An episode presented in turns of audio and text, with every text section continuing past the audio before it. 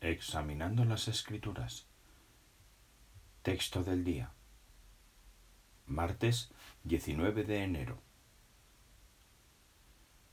Hombres hablaron de parte de Dios impulsados por Espíritu Santo. Segunda de Pedro 1.21. Si un marinero quiere aprovechar el viento, debe hacer dos cosas. Primero, tiene que llevar el barco hasta donde sopla el viento, ya que no se moverá si se queda en el puerto. Segundo, tiene que alzar y desplegar las velas todo lo que pueda, pues el barco solo se moverá si el viento las hincha por completo. De modo parecido, solo podremos seguir sirviendo a Jehová si contamos con la ayuda de su Espíritu. Para ello debemos dar dos pasos.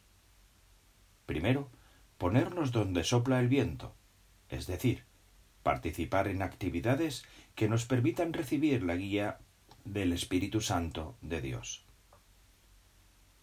Segundo, alzar las velas al máximo participando en esas actividades todo lo que podamos. Entonces, el Espíritu Santo nos impulsará para que sigamos sirviendo fielmente a Jehová a pesar de las olas de la oposición y las pruebas.